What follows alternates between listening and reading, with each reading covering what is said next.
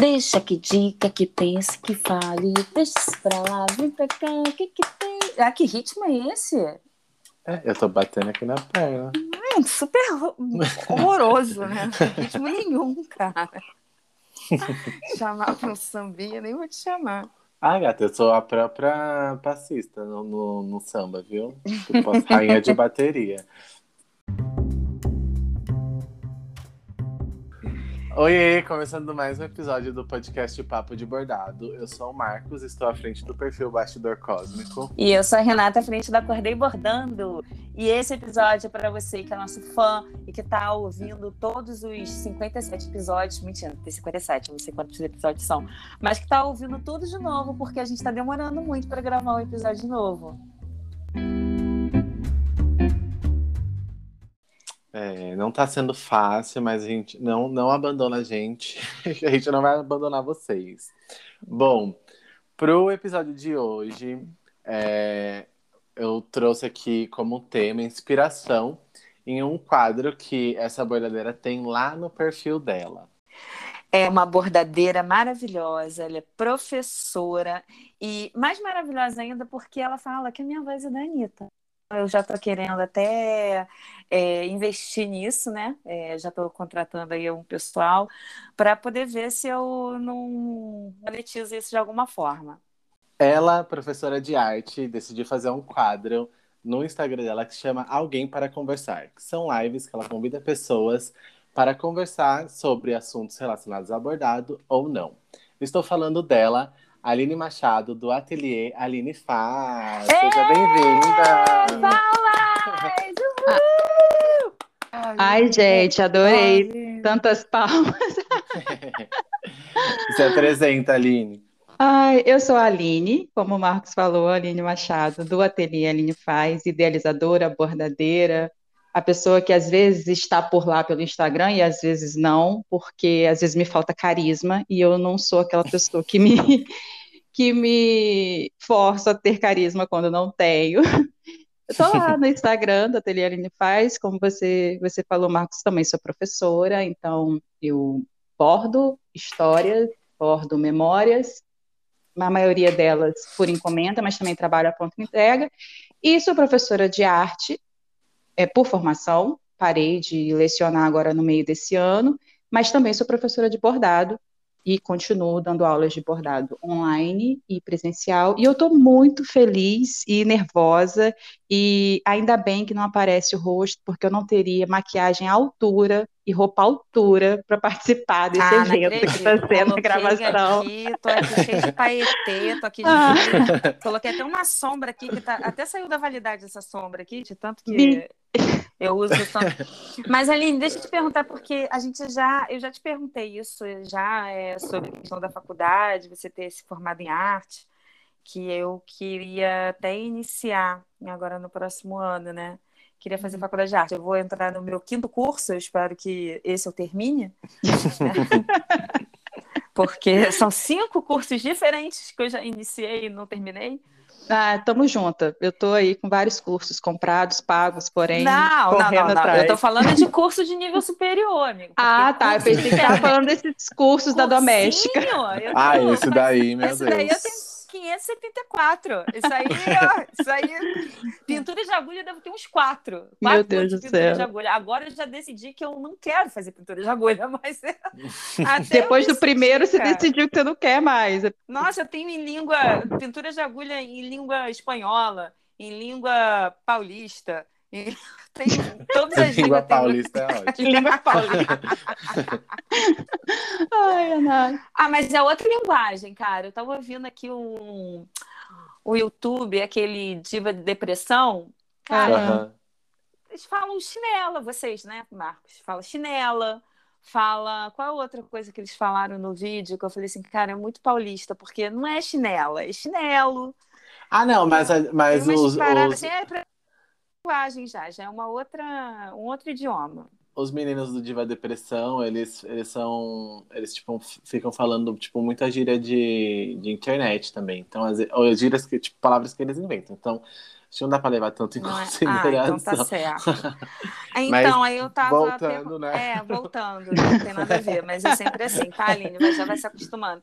Claro que eu tô Então- acostumada. Eu ouço vocês, você esqueceu disso, tá Renata. É, acho que antes da Renata formular a pergunta, eu só queria falar assim. Renata, canta um pouco de Girl From Will pra gente, já que a Aline falou que Por a sua voz é muito Anitta. Eu quero ver se é verdade, porque até agora eu não escutei a Anitta aí, não. É, eu não conheço essa música. Eu sou Anitta, mas eu não. Então canta paradinha. É, Ah, canta. ah, ah, gente, vamos deixar isso pro próximo episódio. O próximo episódio especial, Anitta. Tá, mas eu já falei que tá- é porque eu, eu, eu acho que eu sou carioca, então tenho aquele, aquele, aquele jeito de falar carioca, por isso que deve ser. Mas a primeira vez que eu ouvi, eu falei, meu Deus, mas é muito igual a voz. Muita Anitta, né? Aí eu fui, mandei o direct pra você, aí depois eu botei sem o fone pra minha filha ouvir e falei assim: a voz dela não parece com a da Anitta? Será que eu tô viajando muito? Ela falou: não, parece demais com a da Anitta. Nossa, E- Anitta, se você estiver ouvindo isso, fala com a gente. Você acha que minha voz parece com você? Daí, eu entra no podcast Papo de Bordado, me chama aí na DM, vamos bater um papo. né? Me convida pra sua casa. É, é, quero. Então, é, voltando ao assunto lá da faculdade, é, eu queria saber, você já bordava antes da faculdade? A faculdade foi porque você bordava? Como é que a faculdade entrou aí? Então, quando eu comecei a fazer a faculdade, eu já fazia algumas coisas de trabalho manual, mas não bordava efetivamente. Porque o ateliê ele surgiu é, de quando eu saí da CLT. Eu já trabalhava na CLT com uma área nada a ver com arte manual, eu trabalhava gerenciando uma, uma escola de inglês, apesar de não falar inglês. Mas eu estava na parte administrativa da escola, então eu gerenciava, né, a, a escola de inglês, fiquei, acho que uns três anos lá, e por várias coisas que aconteceram, eu saí, pedi para sair, e nesse período eu já era mãe, já tinha uma, uma menininha, na época ela devia ter uns dois aninhos, mais ou menos, ela está com 12 agora, é, e aí eu fui ficar um tempo em casa, assim, decidi ficar um tempo em casa, procurando trabalho, mais um tempo em casa, e estava naquele, naquela época de blog, de é, faça você mesmo, assim, e eu comecei é, vendo muito blog, muito passo a passo, é, e me encantei por esse universo do feito à mão, e comecei fazendo de tudo, mexia com feltro, patchwork, bordado também, mas eu não sabia o que era bordado livre. Eu sabia que era bordado. Minha mãe sempre bordou ponto cruz, fazia também bordado livre, mas nunca me deu esse nome. Ah, isso aqui é bordado livre. Ela falava lá que eram os pontinhos que ela fazia. E eu me envolvi muito com esse universo do feito à mão, criei o ateliê de tantas pessoas falarem, ah, vende isso, porque é bonito. Ah, eu perguntava assim, quem que fez? Aí falava, ah, foi eu que fiz. Ah, então vende isso. E aí surgiu o ateliê. Um tempo depois, eu decidi que eu queria voltar a estudar. Fiz pré-vestibular para fazer faculdade de administração, porque ainda estava na minha cabeça continuar na área que eu estava, né, no nicho que eu estava. Uhum. E aí, nisso que eu fui, fiz o pré-vestibular, meu marido, que falou assim, por que, que você não faz faculdade de arte? Tem uma carência muito grande de professor de arte. Meu marido é professor, né? É, tem uma carência muito grande de professor de arte, você gosta muito disso. Nesse meio tempo, assim, eu já fazia coisas para vender, já pintava a parede da minha casa, fazia 300 coisas em casa. E aí, tá, fiz o vestibular para arte e comecei a faculdade. Então, é, a faculdade, ela veio meio que em decorrência desse meu contato com a arte manual, com, Hum. com o fazer as coisas por conta própria, né? E, e eu digo assim, que a faculdade de arte, eu acredito que qualquer faculdade, ela vai te, te dar muita coisa, né? Vai te proporcionar muito conhecimento, mas nada melhor do que a prática. Nada melhor do que você entrar em sala de aula. Quando você entra em sala de aula é que você realmente começa a se tornar uma professora. E, e é muito maluco, assim, o quanto que você vai se percebendo não sabendo de muita coisa. Você fala assim, nossa, mas até no, no começo eu falo assim, meu Deus, mas eu sou muito burra, porque como que eu não conhecia isso ainda? Meu Deus, é muita, muita informação, muita coisa, assim. E aí eu entrei no universo de dar, dar aula mais ou menos um ano depois que eu me formei, assim, que eu concluí a faculdade. Hum, beleza. Essa, isso de, de que o seu marido comentou com você, né, de que existe uma carência muito grande de professor de arte, eu, eu imagino que, que realmente é, é, é válido, assim, é, é verdade, né? Porque eu acho que da, da minha trajetória, assim, na escola, eu só tenho uma professora, assim, de arte que me marcou muito, assim. Eu lembro que a aula dela era muito experimental, então eu aprendi a fazer muita coisa, né? E aí eu, depois que eu finalizei a escola, ela foi minha professora do primeiro ao terceiro colegial.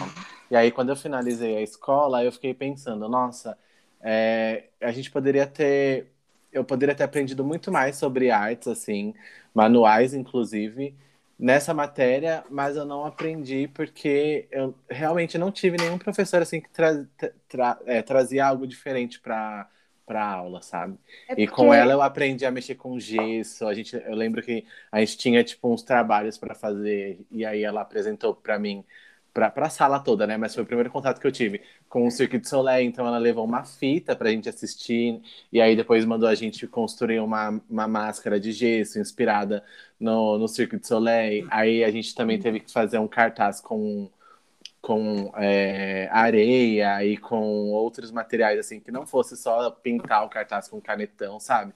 Então foi, nossa, eu lembro que foi os três an melhores anos, assim, de dessa matéria foi o colegial para mim, e me marcou muito. Mas, Marcos, e... fita cassete? Ela levou uma fita cassete mesmo? Era uma fita. Porque um assim. Já era um, você você é do tempo do VHS? do VHS. Eu achava que não. Amiga, mas sabe o que acontece? Não na... era um DVD, não, Marcos? Quando eu tava na, quando eu tava na escola, já tinha o DVD, mas só que a escola não tinha um DVD, então ah. ela tinha um VHS, ela levou o, o VHS pra gente assistir, entendeu? Eu acho que você tem uns 30 anos e tá falando que tem menos. É, eu porque tenho, eu ia, eu, eu ia de te, 95. Eu ia te perguntar, Marcos, quantos anos você tem e em qual período da sua história escolar que isso aconteceu? Porque, assim, é, eu, o que eu percebo é que o professor de arte, vou aqui problematizar um pouquinho, né? Tem uma certa dificuldade em ser realmente um professor de arte na prática por conta da forma como as escolas conduzem a, a, a sua didática mesmo, sabe? Uhum. Assim, é, eu trabalhei só em escola particular, né? Então eu só tenho esse olhar da escola particular, não trabalhei em escola pública, então vamos dizer assim, não tem lugar de fala, não sei falar sobre. Mas na escola particular, o que eu percebi é que os diretores, coordenadores, os próprios proprietários da escola, né, eles estão muito preocupados em agradar, colocando um pouquinho entre aspas, os pais. Então, uhum. Ah, você, ah, sempre, né? É, né? É, é, quem paga, né? É, e aí, dentro de, desse agradar os pais, o pai compra o material didático. O material didático tem lá a parte teórica.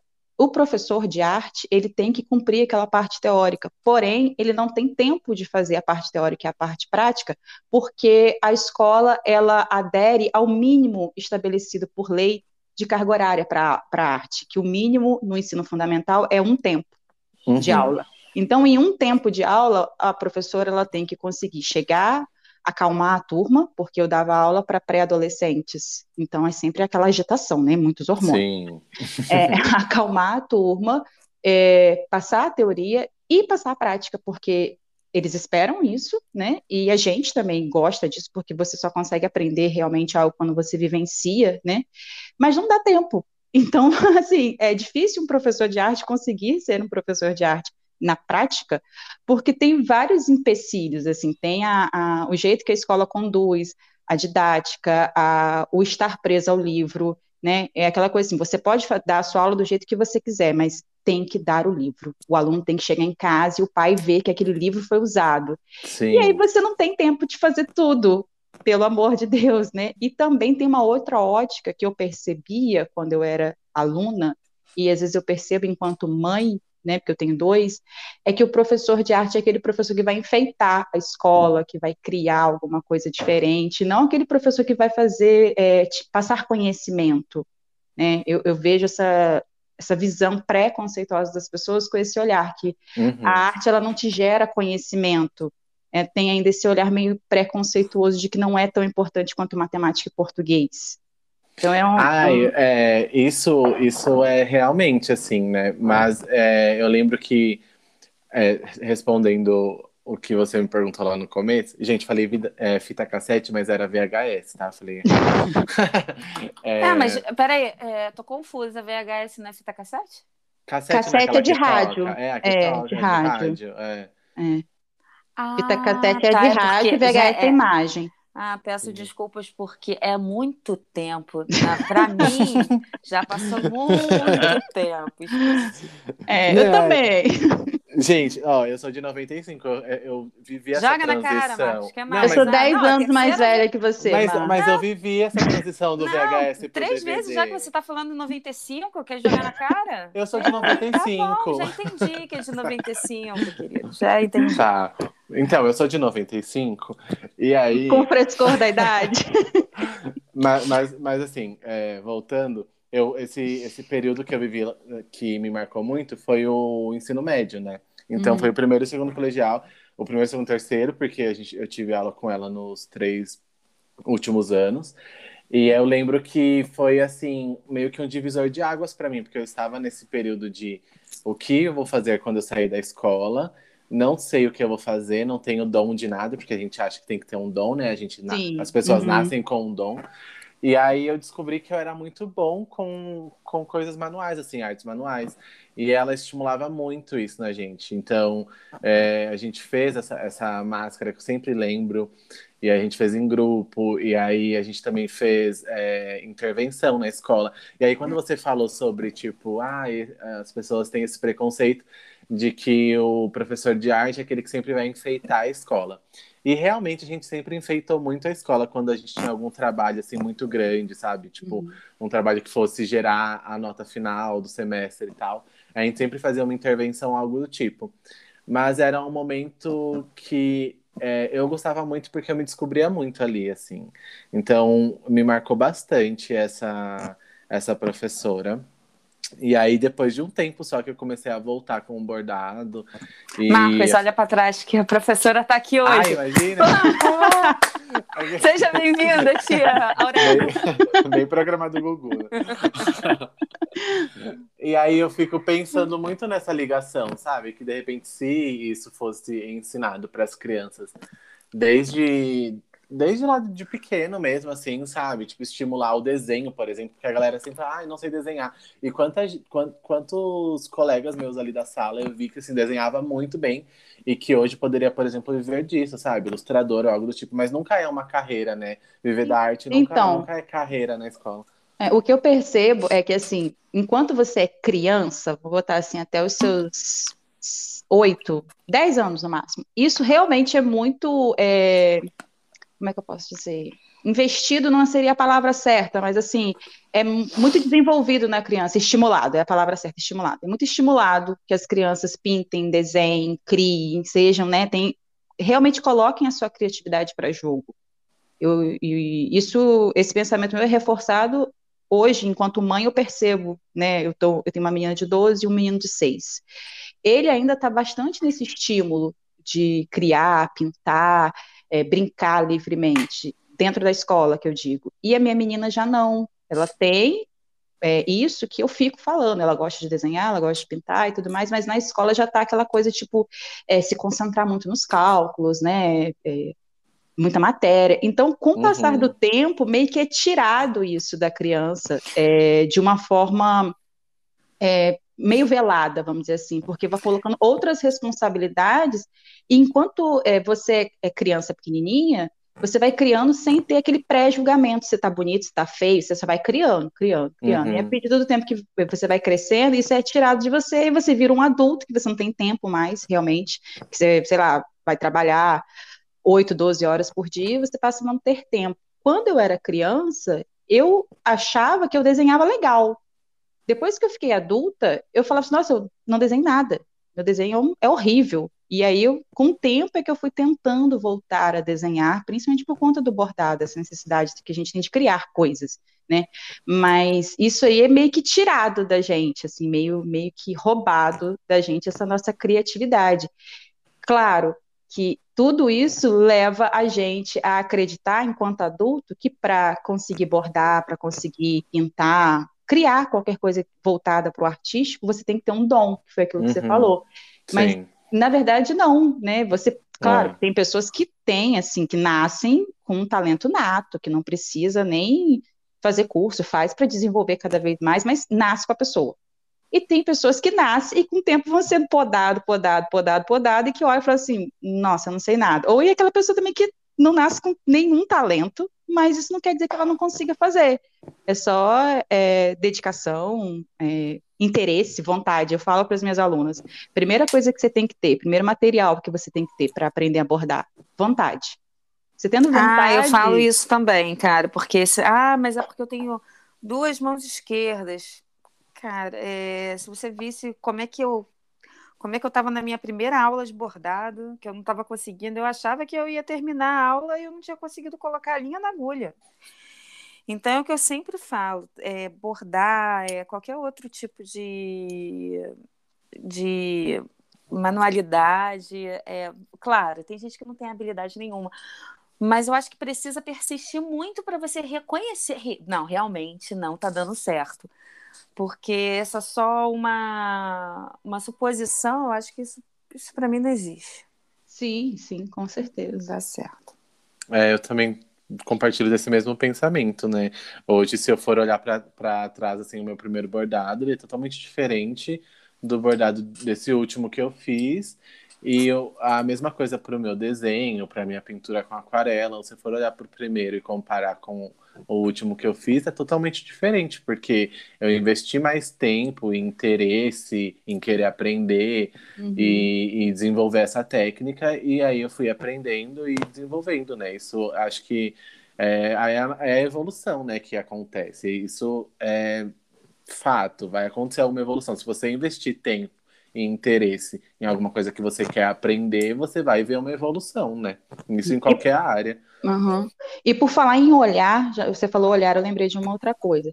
É, quando vocês começaram, agora eu que estou perguntando, ó, quando vocês começaram a abordar, vocês, assim, se você for, for fazer um paralelo hoje, eu vou falar por mim, né, minha experiência. Quando eu comecei a abordar e hoje, eu percebo que eu tinha um- uma ideia diferente. Eu comecei a abordar muito daquela coisa assim de repetir uma técnica, de reproduzir uma técnica há muito pouco tempo eu fui me entender como uma criadora mesmo, como uma artista, como alguém que está criando algo de valor artístico. Pra- porque para mim, no começo, era mais um valor assim de reprodução de técnica, realmente. Ah, aprendi o ponto haste, então eu tenho que fazer o ponto haste sempre dessa forma.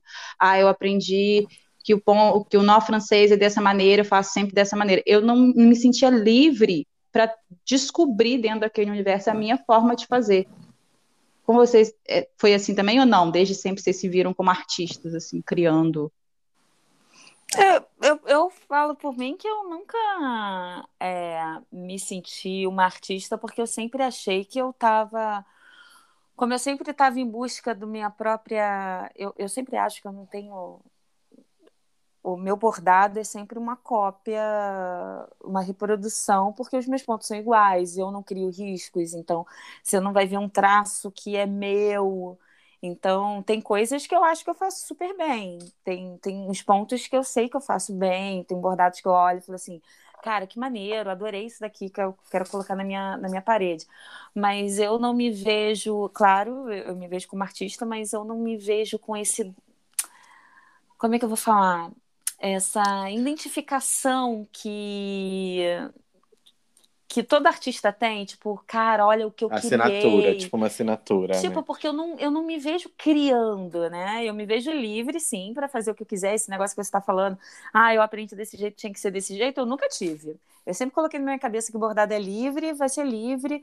Então, quando eu ouvi uma pessoa ensinando alguma coisa, não, porque tem que ser assim que faz a letra, eu parava até de ouvir. Tanto que tem Uhum. curso aí de letra que eu parei, porque a pessoa falava assim, enfaticamente, não, porque eu já vi gente fazendo desse jeito e não é assim.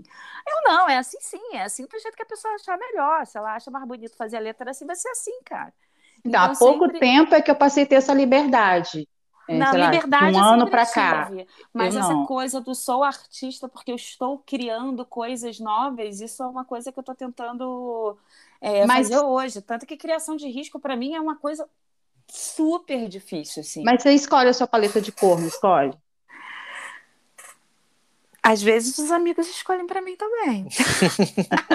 Às vezes é tá. é assim, Marcos, o que, que eu faço aqui? Qual, qual a cor que eu uso? Mas, então, você está tentando me mostrar que eu sou artista de alguma forma, eu vou te é convencer porque... quando eu sou. Porque assim, é, bordar é pintar com linha na minha cabeça. Eu, eu, na minha cabeça eu sempre tive essa ideia de que bordar é pintar com linha.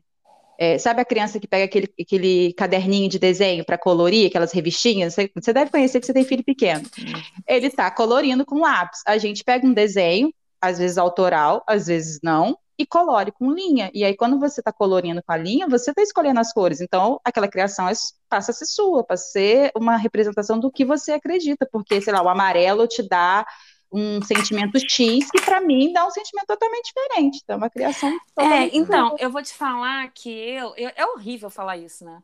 É, porque a gente fica sempre, a maioria das pessoas tenta se valorizar, parece que eu estou me desvalorizando, mas não é, é, é a real. Nem, nem tô falando isso, ah, eu sou, eu tô, tô triste por conta disso. Não, eu tenho realmente uma preguiça de criar. Eu tenho, parece que, porque eu, eu, eu já li, eu já li um livro, já fiz curso de criatividade, e eu sei que isso também é treino. A, a, o, o, ser criativo é, é treinar também. E esse treino eu também tenho uma preguiça. Eu acho que quem me escuta aqui sabe que eu tenho preguiça de muita coisa, inclusive de arrumar as linhas, não sei arrumar as linhas. Eu tenho preguiça de escolher paleta. Tenho, eu, eu, adoro bordar, eu adoro. Mas eu gostaria muito de tudo mastigado, ia ser muito mais feliz a minha vida se fosse assim. Então, por Você exemplo. É leonina, né? Ah, sou. E outra, ah, assinatura de risco. A pessoa fez assinatura de risco e tá ali sugestão. Eu não saio daquela sugestão nem uma curva. Ela falou que era azul ali, ali. Eu vou colocar azul porque eu sei que vai dar certo. Ai, meu Deus. É isso. Ah, não sejam assim, gente. Vão criar, sejam diferentes, sejam livres, tá? Não, eu é acho que isso. assim. Mas tô feliz acho... assim, é não, é isso aí é... que importa. Acho é o que, que é importa. comentar. É, eu acho que existe espaço para todo mundo e isso não te deixa menos ou mais artista só Sim. porque você, tipo, não, não cria.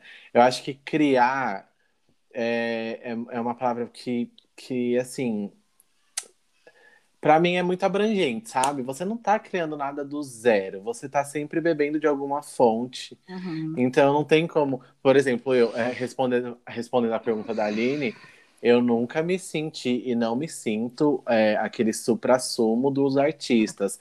Mas é, eu, eu vejo o bordado e a aquarela, ele sempre é, estimulou a minha criatividade. E aí, isso que você falou, Aline, da gente ser roubado, assim, né? Do nossa, na nossa adolescência, ser tirado um pouco isso de você ser criativo, é, eu senti que eu precisava retomar. Então, quando eu comecei a abordar, eu fiz vários desenhos que é, já tinham, né, de, de assinatura de risco e tal, para eu poder aprender o ponto. E depois que eu já estava seguro com o ponto, eu comecei a, a, criar, assim, coisas que eu queria fazer. Não queria é, reproduzir o que já, já tinha sido feito. Mas eu não vejo problema nenhum nisso, assim, de você reproduzir o que já foi feito, porque como a gente está falando de manualidade aqui, cada um vai, mesmo que você reproduza com a mesma cor de linha, o mesmo ponto, cada um vai sair de um jeito, né? Porque Sim. você não tá com a mesma mão da, daquela bordadeira que fez. E mesmo e se for acho... você mesmo fazendo aquele mesmo desenho, com aquelas mesmas cores, por duas, três vezes, não fica igual. Sim, sim, eu já, já, já fiz outro, é, o mesmo bordado mais de uma vez e não ficou igual mesmo. Tá? É, esse negócio de ser artista, Marcos, eu sempre achei você o, o supra-sumo mesmo da, do artístico. Ah, não, você que... fica me, me enaltecendo, mas... Ah, não, não mas é, isso foi uma coisa até que no início eu falava muito com, com o Diego também, que você criava umas paradas, cara, olha que maneiro, você se jogava assim, e criava umas paradas muito legais. É, o Diego, é, espero que ele não escute esse episódio. Para quem não sabe, o Diego é meu marido. E agora uhum. ele, é, ele criou até uma, um perfil de bordado. Ah, bordadeiro também. É, um bordadeiro. e ele vem com umas paradas. Ontem ele veio com, com um negócio assim, tipo. É, não tem bastidor quadrado, não dá para a gente fugir do redondo. E ele queria pegar um, um, uma, um tecido cinza, colocar um, jogar um vinho em cima, sei lá qual era as cores que ele estava falando, que eu estava olhando para ele e falei assim, cara, de onde ele está tirando isso? Aí eu me toquei quando eu fui dormir que eu estava tolindo a criatividade dele, que hum. que eu, que, que, quem era quadrado no relacionamento, que eu achava que ele que era o quadradão, o não sei o quê, eu que sou artista, eu que sou comunicadora, eu que não sei o quê, que na verdade sou eu que sou total quadrada, porque ele estava ali criando e eu falando assim, eu acho que vai ficar ridículo. Não, eu acho que eu não falei para ele que ia ficar ridículo, mas eu fiquei olhando para a cara dele, eu, bom, você está muito ousado. Eu acho que o jeito de eu falar que ele estava muito ousado foi meio que tô lindo, não sei, espero que não. Mas entendeu? Ele estava ali naquele, naquele processo artístico, já pensando, tentando criar coisas diferentes, e eu querendo cortar as asinhas dele. Que, que triste. Eu. Gente, que pessoa sou eu, que professora sou eu, né? No automático, né? No automático você não pensaria assim, você não faria assim. Porque você é, mesmo e... falou, você não, você não curte, não é a sua praia, é não, tentar coisas na novas. Na verdade, já é o mais. preconceito de você achar que conhece a pessoa e ela tá vindo com umas coisas assim, cara, o que, que ele tá querendo? O que, que ele tá. uhum. Nossa, não é a pessoa que conheço, né? Tipo não, é, oi. ele, esse quadrado, tá querendo coisa que eu nunca fiz. Cara, o segundo bordado dele já foi numa num tecido escuro. Eu acho que eu fui bordar no tecido escuro na, no mês passado, sabe? Então... Mas isso vai muito da pessoa também. Eu tenho uma aluna que eu até brinco com ela, que eu falo que é, quando eu vou dar aula para ela, eu não posso levar um ponto só. Eu tenho que levar um ponto e mais três é, variações desse ponto. Porque ela não. Ela sempre quer mais, mais, mais e mais. Então, assim, o, o primeiro projeto dela, primeiro não, o segundo projeto dela, ela foi bordar com linha metalizada. Eu levei, sei lá, dois anos para me arriscar a tentar fazer um bordado com linha metalizada. Ela, um mês depois, ela queria bordar com linha metalizada. Então, vai muito da pessoa. A pessoa quer cada vez mais buscar coisas novas, fazer coisas novas, e outras não. Outras precisam se sentir 100% segura naquilo que ela conheceu, né, há pouco. Vou dizer por mim, assim, eu eu tenho uma, uma certa dificuldade em olhar para o que eu faço e falar assim, não, isso aqui tá bom, eu preciso desmanchar, refazer e tal. Me senti muito segura com aquele primeiro, com aquela primeira informação para poder dar um passo à frente. E tem gente que não, que se sente muito tranquilo em, ah, eu conheci agora, eu vou desenvolver mais uma coisa aqui, vou testar, testar, testar, testar. Pode ser o caso do seu marido, ele quer ir testando e você é muito mais segura. Eu quero, não, isso aqui já me falaram que vai dar certo desse jeito, eu vou continuar fazendo desse jeito aqui, não quero correr o risco de dar ruim, né? Então, cada é, um vai, vai a sua maneira. Né? É o correr é. o risco que é o é problema é também. Sim. E mas eu, eu analisando essa conversa, eu penso, eu entendi aqui assim que é mesmo, do mesmo jeito que que é tirado da gente essa, esse lado criativo, é imposto na gente a, a, a essa, essa, síndrome do impostor que a gente sempre Total. fala, né? Porque Total. o tempo todo a gente tá aqui, tipo, ai, não tá bom o suficiente. Ai, eu acho que a galera uhum. vai achar, tipo, estranho. Por exemplo, o meu desenho. Eu, esse ano, voltei a fazer um curso de desenho porque eu quero aprimorar o meu traço, mas eu não consigo ver o meu desenho como um desenho bonito. Eu sempre acho, tipo assim, uhum. nossa, aqui nada a ver, olha, não tem detalhe nenhum, nada a ver o que eu tô querendo desenhar aqui. E aí, às vezes, e o, o meu marido, ele desenha muito bem. E aí eu falo pra ele, nossa, você desenha muito bem, você desenha muito bem e tal. Ele nunca fez curso nem nada, só tipo. Ele olha para uma coisa e consegue reproduzir assim no, no, no, desenho, no estilo dele, sabe? No traço uhum. dele. Fica, e aí você fica tipo, meu Deus. E aí ele pega, e toda vez que eu falo, tipo, nossa, olha meu desenho lá da ver, ele fala, meu, tá lindo esse desenho. E eu não consigo reconhecer que eu desenho bem, por exemplo. Então eu estou trabalhando isso em um curso para eu aprimorar o meu traço e ver se eu consigo tirar essa essa carga de impostor, assim, em, em uma coisa que, em uma atividade que é prazerosa para mim, porque eu gosto de desenhar. Mas às vezes eu tô, tipo, numa, na minha cabeça que, tipo, ah, eu quero desenhar isso, isso, isso, e na minha cabeça tá tudo certo, tá o melhor desenho do mundo. Aí eu vou reproduzir isso, tipo, num, num papel, sai um boneco de palitinho. E aí eu fico tipo, uhum. tipo, nossa. É aquela Não, coisa de você conseguir fazer a sua ideia sair da sua cabeça e chegar no papel da mesma forma. Sim. Comigo sempre acontece um acidente no, de percurso, assim, no caminho deu algum ruim que eu não consegui botar no papel. E você tinha falado de, ah, porque eu não sou o supra-sumo, né? Não me considero o supra-sumo do artista. Eu, pelo menos das pessoas que eu conheço que trabalham com arte, que se consideram artistas, eu não conheço nenhum que fale assim, eu sou foda, eu sou, sabe, o supra-sumo, porque eu acho que já isso já é do artista. De vez em quando tem aquela coisa assim, hum, acho que não tá tão bom assim, não. Ah, será que vale realmente? Entendeu? Pelo menos os que eu conheço, é, tem essa coisinha de insegurançazinha. que acha que é o alecrim Você dourado. conhece? Eu conheço ah, também. Eu não conheço, não, graças a Deus. É, tem um pessoalzinho que acha que é alecrim dourado aí do, do universo, mas também não tem problema, não. Eu Mas acho eu que a gente conhe- tem que se assim, achar mesmo. É, eu conheço pessoas que também se acham assim um alecrim dourado, mas é, eu não julgo, sabe? Talvez se eu fizesse, eu É, me e- sentisse, e, Marcos, tipo... esse negócio que você falou, esse negócio de não, não gostar do que você fez, tudo, eu acho que tem uma linha muito tênue do é, não gostei, quero melhorar, mas eu estou no caminho do cara, nunca vai ser bom, nada do que eu fizer tá legal e tal. Então, eu acho que é, é, é bom, em um termo, falar assim: não, isso não é isso o meu objetivo, eu quero chegar num, num objetivo tal. Para você também não se sabotar, né? Não- Sim. É, acho que legal é isso. E aí isso volta àquilo que a gente estava falando do interesse, né? Se você tem interesse naquilo que você quer fazer. Porque, meu, é, se você, se você conversar com qualquer pessoa é, adulta que tem boleto para pagar e que trabalha CLT, você vai perguntar qual é o seu hobby, a pessoa não vai ter.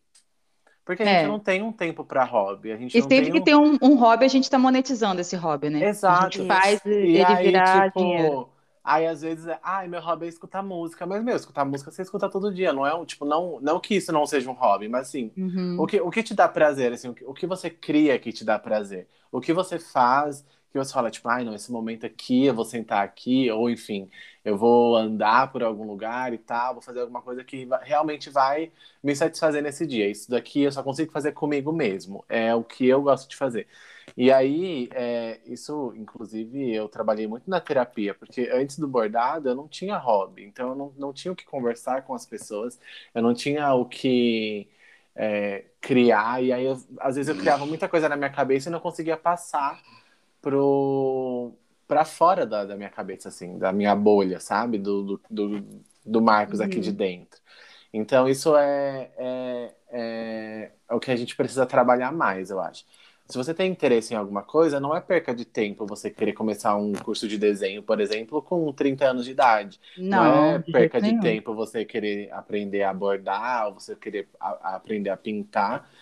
É, mesmo que seja para você não vender, tipo, só quero fazer isso aqui para presentear as pessoas da minha família, por exemplo. Então, acho Eu isso acho é muito... até que você eh, se, se propor a começar a fazer algo, criar, como você mesmo falou, ah, o que que você cria que te dá prazer? É, quando você se propõe a criar realmente por prazer, fica até mais gostoso, porque é, o que eu percebo também é muita gente fala assim, ah, eu quero aprender a bordar porque eu quero vender os bordados.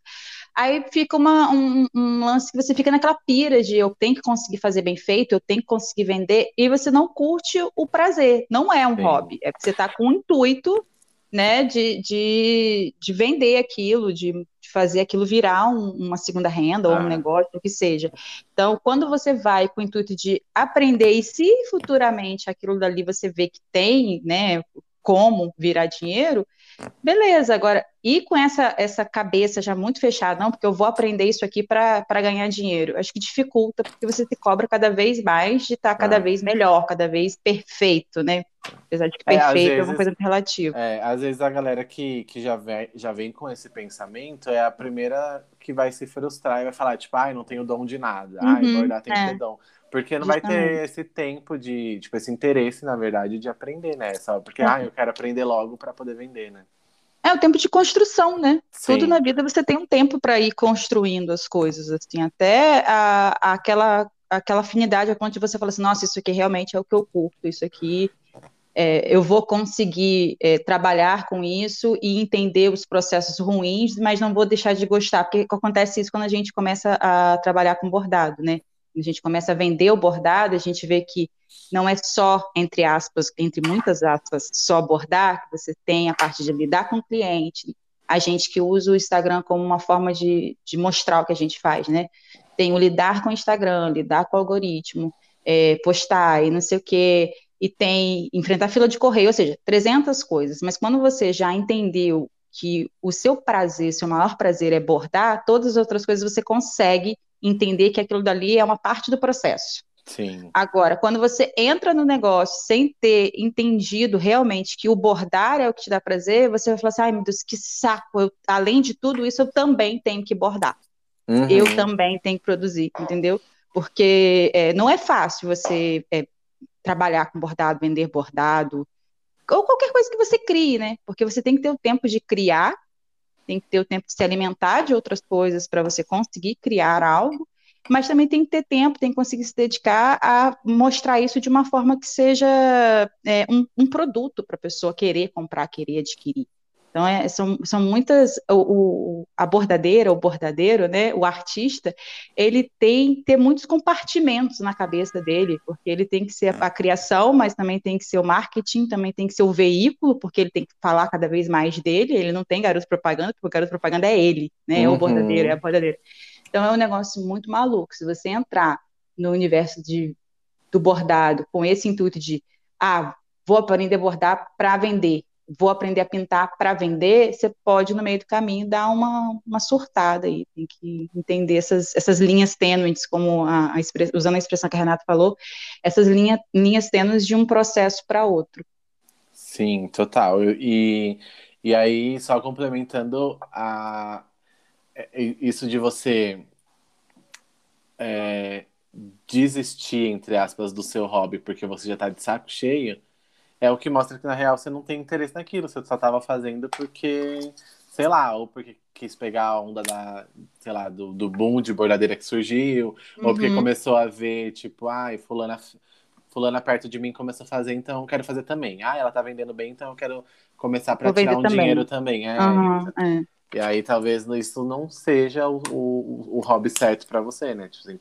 E outra aqui, vamos combinar que quando a gente começa a vender o nosso trabalho, é, chega uma hora que a gente dá uma saturada, né? Eu já dei uma saturada de bordado várias vezes, eu fiquei tipo, meio travado, sabe? Tipo, sim, sim. nossa, eu só tô fazendo isso, eu não tô fazendo nada. E aí, tipo, vai lá, eu vou, pego o meu tempo que eu tenho fora do bordado para poder criar alguma outra coisa. Aí eu comecei com a aquarela. Aí já uhum. comecei a incluir a aquarela tipo no bordado. Então, às vezes eu dou uma saturada na aquarela, vou criar alguma outra coisa. Eu não posso parar. Não, a gente, não, a gente não, não é limitado a um hobby só. A gente pode ter uhum. interesse por várias outras coisas. Né? Sim, e é, é, exatamente isso que faz a gente voltar a ter prazer no início, né? Daquele, naquela. É, eu até eu, eu fiz uma postagem um, um, bom tempo atrás falando sobre desistir, né? Que até uma amiga minha me mandou um, um, um, WhatsApp falando assim, mas eu achei tão corajoso da sua parte você colocar aquilo, que eu falei assim, eu já pensei em desistir. Muita gente diz que nunca pensou em desistir, que desde que começou tinha certeza do que queria. Eu já pensei em desistir. Mas a frase que eu tinha colocado era assim, é, toda vez que você pensar em desistir, é, lembra do que te impulsionou a começar.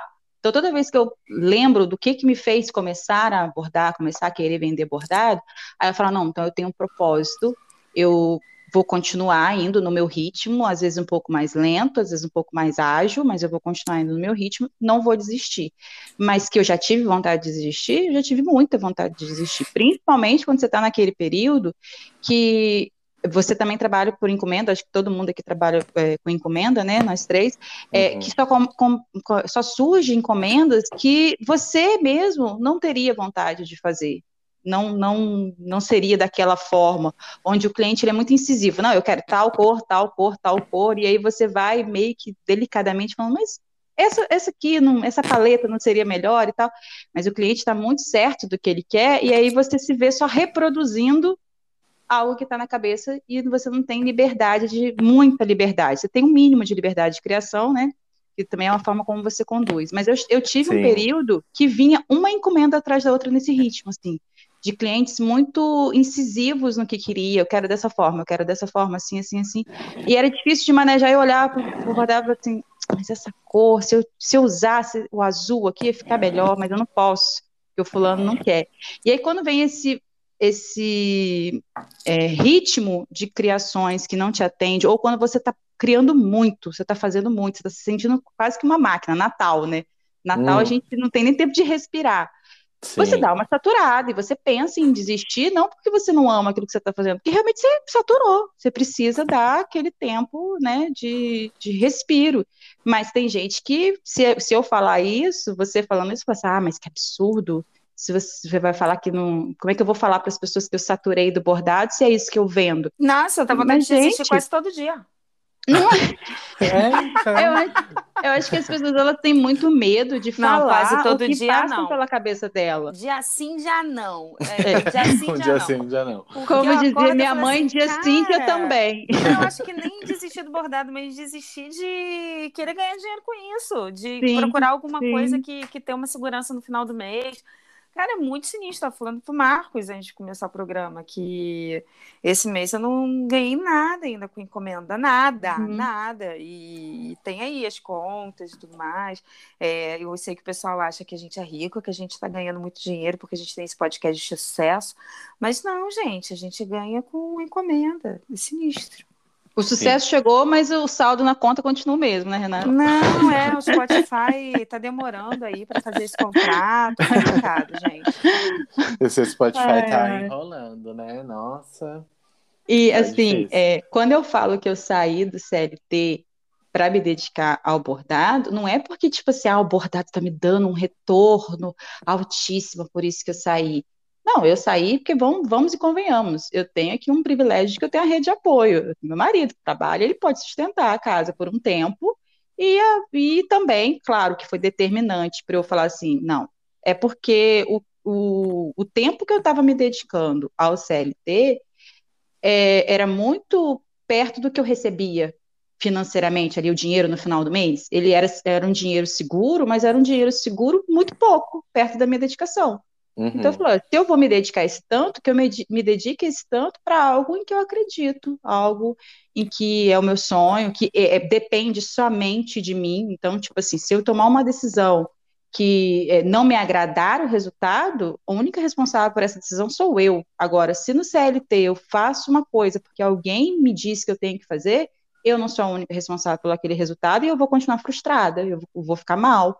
Então, não. Então, por isso que eu decidi, não estou dizendo para ninguém aqui, ah, é, largue o seu CLT e vá bordar. Pelo amor de Deus, se você tem um CLT que você consegue manter e que tá beleza, fica nele aí até se sentir estável com bordado, porque não é assim, não. Você não vai vender lá 20, 30 bordados por mês, não. Até porque para você conseguir vender 20, 30 bordados por mês, você não vive, né? Você passa o dia inteiro só sentado na cadeira Mentira, bordando não com dá, tendinite. Não, não dá. Mentira. Ó, ah, não. Vou, Renato, Mentira. vou colocar a minha experiência, tá? Mentira tá, que não. você não consegue. Não, ah. você consegue, Renata? Ah, eu fiz agora. Quanto que eu fiz? Eu fiz uma, uma série agora de de quanto? Foram. Foi aquele 8, que você fez para professoras? Dez bordados. Dez Mas bordados em... em duas semanas. É mesmo, Renata. E como é que estava a sua casa nesse meio tempo? Você conseguiu dar conta de limpar a casa, cuidar dos filhos? Não, eu posso falar que eu fiz sozinha? Posso, mas mentira. Meu, filho, meu marido fez dois galinhos e você viu o bordado? Vi.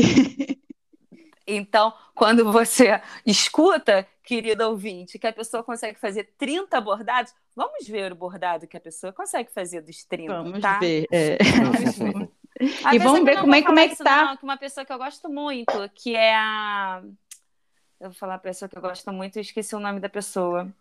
A Jéssica, com a nossa, borda... É, nossa bordaria. É Jéssica, hum. né? É, Jéssica. Ah, não lembro. Então, depois você dele. corta, tá? O, a hora que eu falo que eu esqueço dela.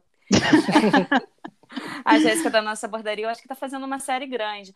Mas é isso, cara. A pessoa já tem uma experiência, às vezes pegam uma série de algum um cliente fixo. Agora, você falar que todo mês você não. vai pegar encomendas, é. parar, pensar no projeto e não sei o que, não sei o que lá. 30... Ah, já já falei disso, não quero mais hum. polemizar, não. É, por exemplo, dezembro, dezembro passado, eu fiz, com certeza, deve ter feito mais de 20, porque além de eu fazer para encomenda, eu faço também para pronta entrega. Tem uma loja, uma collab aqui na minha cidade que eu deixo peças lá. Então, dezembro é um mês que a gente sabe que há uma procura maior por encomenda, e também eu fiz mais peças para a loja, porque eu, ia, eu sabia que mais gente procurava. Mas nesse mês, aí sim, ok, entrou um dinheiro legal, né? É, aquela, é como se fosse o pessoal que trabalha no verão na praia. Você faz aquele pé de meia, né? Com o dinheiro das datas comemorativas, que dá procura maior, mas os outros meses, às vezes, vem três encomendas, duas, como você mesmo falou, tem mês que não vem nenhuma. E é assim, é a realidade. Não, é, eu não posso nem falar que não veio nenhuma, porque eu tô com uma lista de espera enorme. Mas é, não veio, foi pagamento mesmo, porque a gente para. é, eu parei num bordado que me deixou enlouquecida. Então, quer dizer, até eu terminar ele, eu não recebi. É, porque, como é gente conhecida, já, já. Então, eu nem pego os 50% antes, eu deixo pagar depois.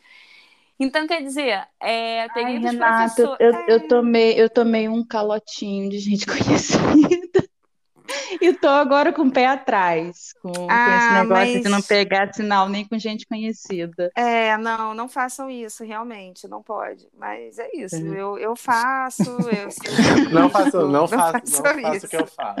É faço o que eu digo, mas não faço o que eu faço. Gente, o podcast todo, todos os episódios é isso, gente. Não faço o que a gente faz, não. É o contrário, a gente está dizendo aqui o que, que não é para fazer. Não é para fazer isso. Gente, nós, fico... nós não somos os, os cases de sucesso. Né? Eu fico me perguntando se às vezes a galera faz o que eu falo aqui. Às vezes eu, tipo, às vezes eu termino, ou às vezes eu até escuto, tipo, episódios passados, e eu falo, gente, por que que eu falei isso? Será que alguém vai fazer isso? Nossa, se fizer vai dar tão, tão vai dar muito errado. Por que que eu tô falando que eu, que eu fiz isso, gente? Não é pra eu compartilhar, tipo, experiência negativa.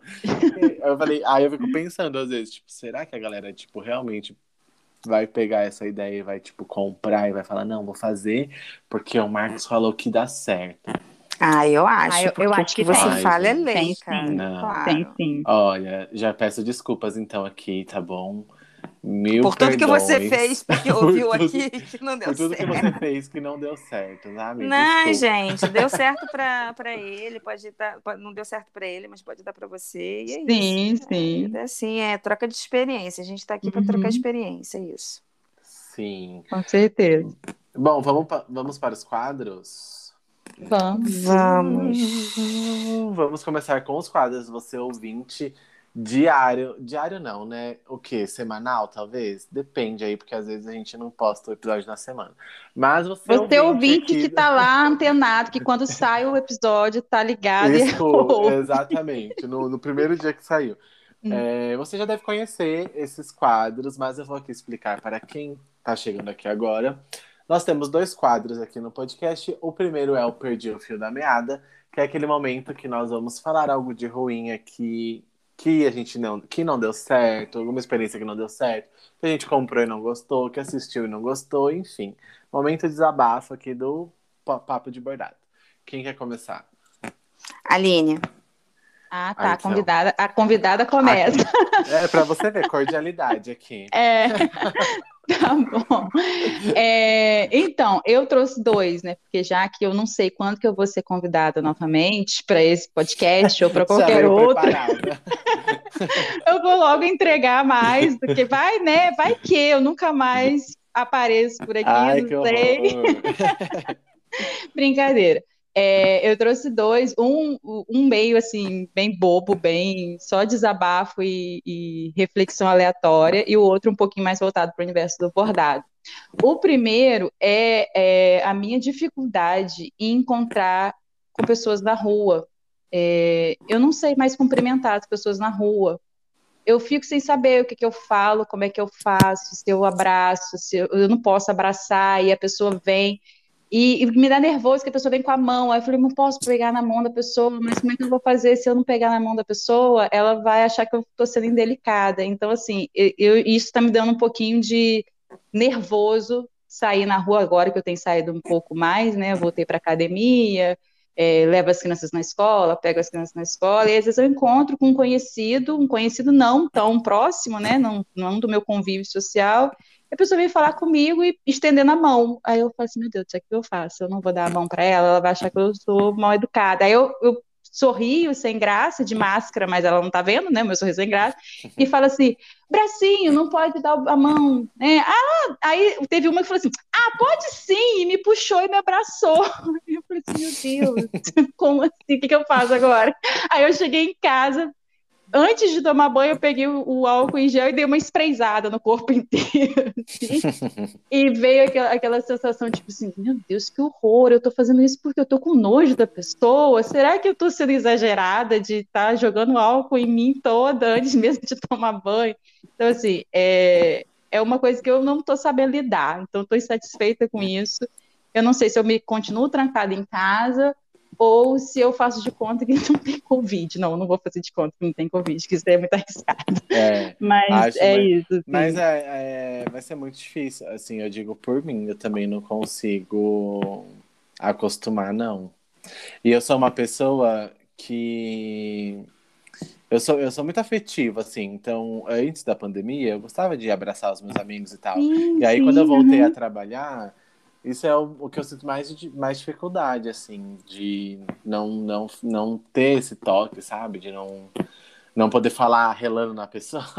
Uhum. então... e, e, essa pessoa que eu encontrei, que pux, me puxou pela mão e me deu um abraço, foi uma colega de pós-graduação, que eu, eu concluí a pós-graduação em 2019, final de 2019. Então, assim, veio a pandemia no início de 2020, a gente ficou todo esse tempo sem se ver durante a pandemia. E na pós-graduação, é, eu fiz arte terapia, né? Então, assim, a gente era muito envolvido, a turma. Então, toda vez que tinha algum alguém é, passava por um processo ali, uma, uma, uma sessão, tinha aquela escuta ativa. Depois a gente se abraçava, né? Tinha todo um acolhimento. E aí, eu, uhum. essa pessoa que eu estava acostumada a uma vez por mês estar em contato com ela por um final de semana, onde a gente estava muito sempre abraçada, me encontra na rua e vem para me dar um abraço, e eu fico assim, bracinho, ela vai e me puxa, eu falei assim, eu não posso negar um abraço a ela, ela tá já nesse ritmo, ela, ela me conhece assim, e aí eu me senti mal depois de chegar em casa e é, é, é, usar o spray de álcool em mim e me, me veio aquela coisa assim, meu Deus, que pessoa horrorosa que eu sou, passando álcool no meu corpo inteiro, não, só que eu abracei mas tem uma... Quando chegar perto, você dá uma espirradinha sem querer, assim... Entendeu?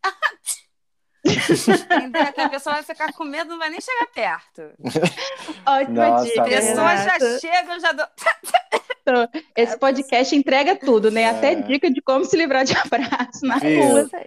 A Renata, é Wolf Maia que você fez? Gente, já. É, eu, é Clau, eu... é, né? Esse nome? É o Clau. É... A Clau. É cal. É cal. cal. Era ah, meu sonho. alguma coisa assim. Meu sonho era fazer cal. Mas é, eu não preciso, né? Eu fico. Eu, eu, eu, eu já sou formada. É um talento nato. Tenho, gente. Eu acordei igual, igual baiano. Estranho. Ao invés, de, mora, ao invés você de você acordar Rio, abordando, você acordou atuando. Atuando, é. sempre fui, cara. É que você, você mora no Rio, você já tá numa novela. Você vive uma novela aí, né? Tipo, Sim. todos os dias. É então. um filme, né? Um filme de, de terror. Suspense Ai, policial, tem Nossa, tudo é aqui. Tudo. Até comédia. Você pega umas brigas aqui que ninguém merece, cara. Comédia, né? Você viu a briga com o jacaré? Eu não vi. Não. Cara, eu vou mandar pra você. Só acontece no Rio de Janeiro, cara. O cara brigando na praia, pegou um jacaré pra se defender. Bizarro, vi, tem um jacaré na praia. Mas é isso. Mas jacaré é o quê? Um brinquedo? Um, não, um jacaré, um jacarezinho. Um animal? Praia. Sim, vou mandar o vídeo pra vocês, gente. Meu Deus. Só tem no Meu Rio. Meu Deus do céu. É, e, o, e outro, o, o, outro perdi o fio da meada é pra gente sem noção que é, entra em contato com a gente, principalmente pelo Instagram. É, eu, umas duas semanas atrás, acho que uma semana e meia, duas semanas atrás, eu recebi no, no direct aquele básico, né? A foto e valor. E na hora eu estava dando aula, mas eu vi que apareceu ali a notificação de fulano, é, como ela não, não nunca tinha mandado mensagem para mim, é, aparece assim, fulano quer te enviar uma mensagem, né, no Instagram. Uhum. E aí eu vi, deixei, eu estava dando aula, não, não ia mexer no celular de frente para minha aluna, né? E um tempo depois apareceu outro, deu outro barulhinho. Eu só fui olhar o celular mais de, de, tarde, porque se assim, depois que eu dou aula, eu pego meu filho na escola, chego, vou ver almoço, não sei o que, não sei o que lá, e aí à tarde é que eu volto para ativa de trabalho. E aí tava lá, valor e depois. Você demora assim sempre? Aí eu fiquei assim, meu Deus, ela quer que eu esteja pra, disposta assim no automático, sabe? E era tipo assim, ela me mandou a, a, o valor a mensagem, era 9h45. E o você demora assim sempre era 9h53. Então, a diferença é muito pouca de minutos, mais ou menos isso, não, não lembro exatamente, mas era uma diferença, sei lá, de 5 minutos de uma mensagem para outra, 10 minutos de uma mensagem para outra. E eu fiquei, meu Deus do céu, o que, que eu faço com essa pessoa? Eu respondo ah, para ela? Não, eu não respondo para ela. Respondo, é, é, porque o Instagram te dá essa opção, né, de você aceitar ou não aceitar eu aceitei, fui super educadinha, do jeito que a minha mãe me ensinou. Dei, Oi, boa tarde, fulano, tudo bom? Muito obrigada por acompanhar o meu trabalho. Mentira, não acompanha nada, nem me seguir, me segue. Hum. Mas, assim, é muita gente sem noção, porque eu não sei o que, que se passa na cabeça dessas pessoas. Será que elas acham que a gente está ali 24 horas por dia à disposição delas, só porque você vende pela internet, você tem que estar 24 horas por dia à disposição. Gente, eu tenho, sabe, eu tenho, eu tenho filho, eu tenho que, eu tenho cachorro, eu, eu dou aula também de bordado, eu tenho minha vida, né? Então, assim. Não, e mesmo se não tivesse, mesmo se fosse, sei lá, você colocou três horas para você trabalhar naquilo ali Sim, durante o é. dia. Problema, eu, eu até tenho, assim, é, é, como eu não tenho um volume grande de mensagens de orçamento, eu todo dia costumo responder os orçamentos. Se fosse aquela pessoa super procurada, né, que tem que, ah, eu tenho ah, uma eu. caixa de e-mail cheia. Eu. Você, né, Nossa, às vezes eu não paro. Que tá desde 2019 com a agenda fechada. Ah, isso não é mentira. é porque a minha lista de espera é desde esse desse tempo. Ah. Moro tanto que a lista de espera está em dois anos. Eu sempre tenho que agradecer meus clientes. Aí eu sempre eu chego e falei assim, vem cá, é, depois de um ano, né? A, su, a sua vez chegou. Você ainda quer? Você ainda quer? o seu neném ainda tá na barriga? Não, com o Renata tem que ser tipo assim, Renata, eu tô pensando em engravidar. É. Eu tá vou para, eu vou na minha ginecologista começar a tomar as vitaminas, o ácido fólico. E aí, o que que você acha de me colocar na lista? É, mas é, eu faço, eu já tenho até pronto, assim, meio que um de menino, com uma com, com uns balãozinhos, outro com umas flores, porque aí a pessoa chegou assim, já descobriu o sexo, já já já tô começando. Só botar o nome. Ai, é. é isso, gente. É o que me deixa indignada, esse povo sem noção porque acha que a gente tem que estar à disposição deles, como se a gente não tivesse vida, e foi como a Renata falou, mesmo se, né, a gente, sei lá. Se, eu, hein? Não tem. E, e o, o, o, fora a loucura do que vocês já devem ter comentado, já deve estar cansado de falar sobre isso, da pessoa não ter um pingo de educação para chegar. Não fala um oi, um boa tarde, nada. É valor. Valor. Hum. Assim, não tem um, não sabe Olha, nem chegar. Eu vou falar uma coisa. Eu sempre falava isso aqui no, no podcast, né? Sobre a falta de educação da pessoa chegar e nem, tipo, falar um bom dia e tal, não sei o quê. Mas agora eu quero dizer que eu estou. É, o karma veio, tá? Porque o que uhum. acontece? Eu voltei a trabalhar e agora o mal educado sou eu. Eu que estou sendo mal educado com as pessoas. Me desculpem, pessoas, tá? Esse, esse assunto, esse, esse é, assunto não, como que é? Enfim, isso que eu vou falar não é hum. diretamente para vocês. Não é uma indireta para ninguém. Não é uma indireta para ninguém, até porque ninguém daqui, imagino eu, é de Jundiaí e vai lá na loja onde eu trabalho. Mas, meu, tipo, a galera tá muito sem noção no shopping, assim. Eu fico todo dia muito apreensivo de trabalhar, ainda mais porque, é, sei lá, cada dia que passa, um monte de morte aí, tipo, de, de, de pessoas mais e mais, cada vez mais, né? Nunca, nunca para. E aí, a galera entrando sem máscara, sabe? Na, na loja, tá vendo? Tem uma placa gigantesca falando que tem que estar tá de máscara lá. Aí a gente fala da máscara. Ai, mas por quê? Se eu não colocar, vai me prender? Ai, mas por que se eu tô tomando sorvete? Ai, mas por que se na praça de alimentação eu posso ficar sem e aqui não? E aí, ai, gente. Ai, pelo amor de Deus. Ai, olha, sério, eu ultimamente estou muito mal educado, então me desculpem não, mas... aí, é a minha falta de educação. Mas nesse, nesse caso, é falta, não é nem falta de educação, é falta de paciência mesmo. Não tem mais como ter paciência com as pessoas, assim, sabe? É, eu, tá, eu percebi isso também. Eu, é, eu voltei para academia na semana passada. E a academia tem lá todas as, as, normas, né, de utilização, além de usar máscara, limpar o equipamento, não compartilhar o equipamento, né, não revezar e tudo mais. Uhum. Mas o que mais você vê é o pessoal entra na academia com a máscara e mal dá três passos, já abaixa, tira do nariz. E aí fica só a boca tapada. É, aí a recomendação é que você higienize o aparelho antes e depois de usar. Eles não higienizam nem antes, muito menos depois. Ou seja, não está preocupado, preocupado, nem com a própria saúde, quanto mais a da outra pessoa que vai utilizar.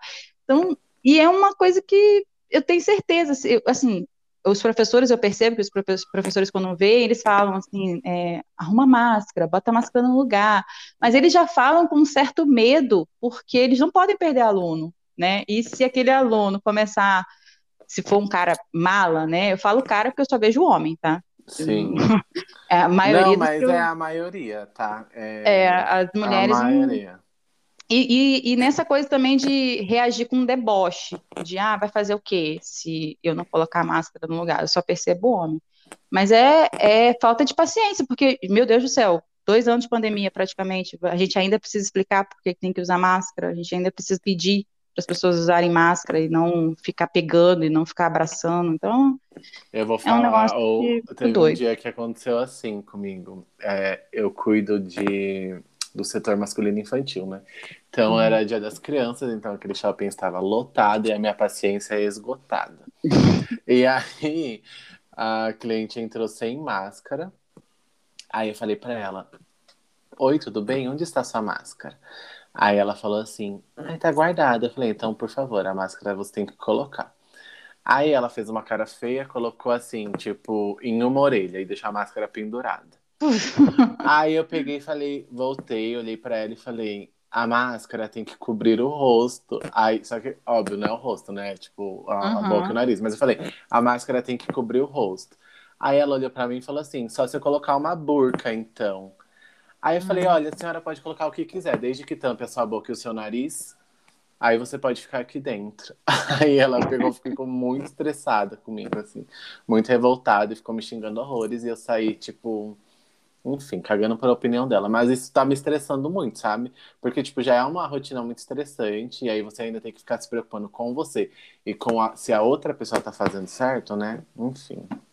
trabalhar em comércio já é algo estressante. Eu trabalhei em comércio por um, por um bom tempo. Trabalhei como atendente, como caixa de loja, de livraria. E é, é assim, eu até costumo brincar assim, gente, eu não gosto de gente mas ao mesmo tempo eu gosto de gente, porque é, lidar com pessoa é um negócio muito maluco, muito difícil. É muito difícil.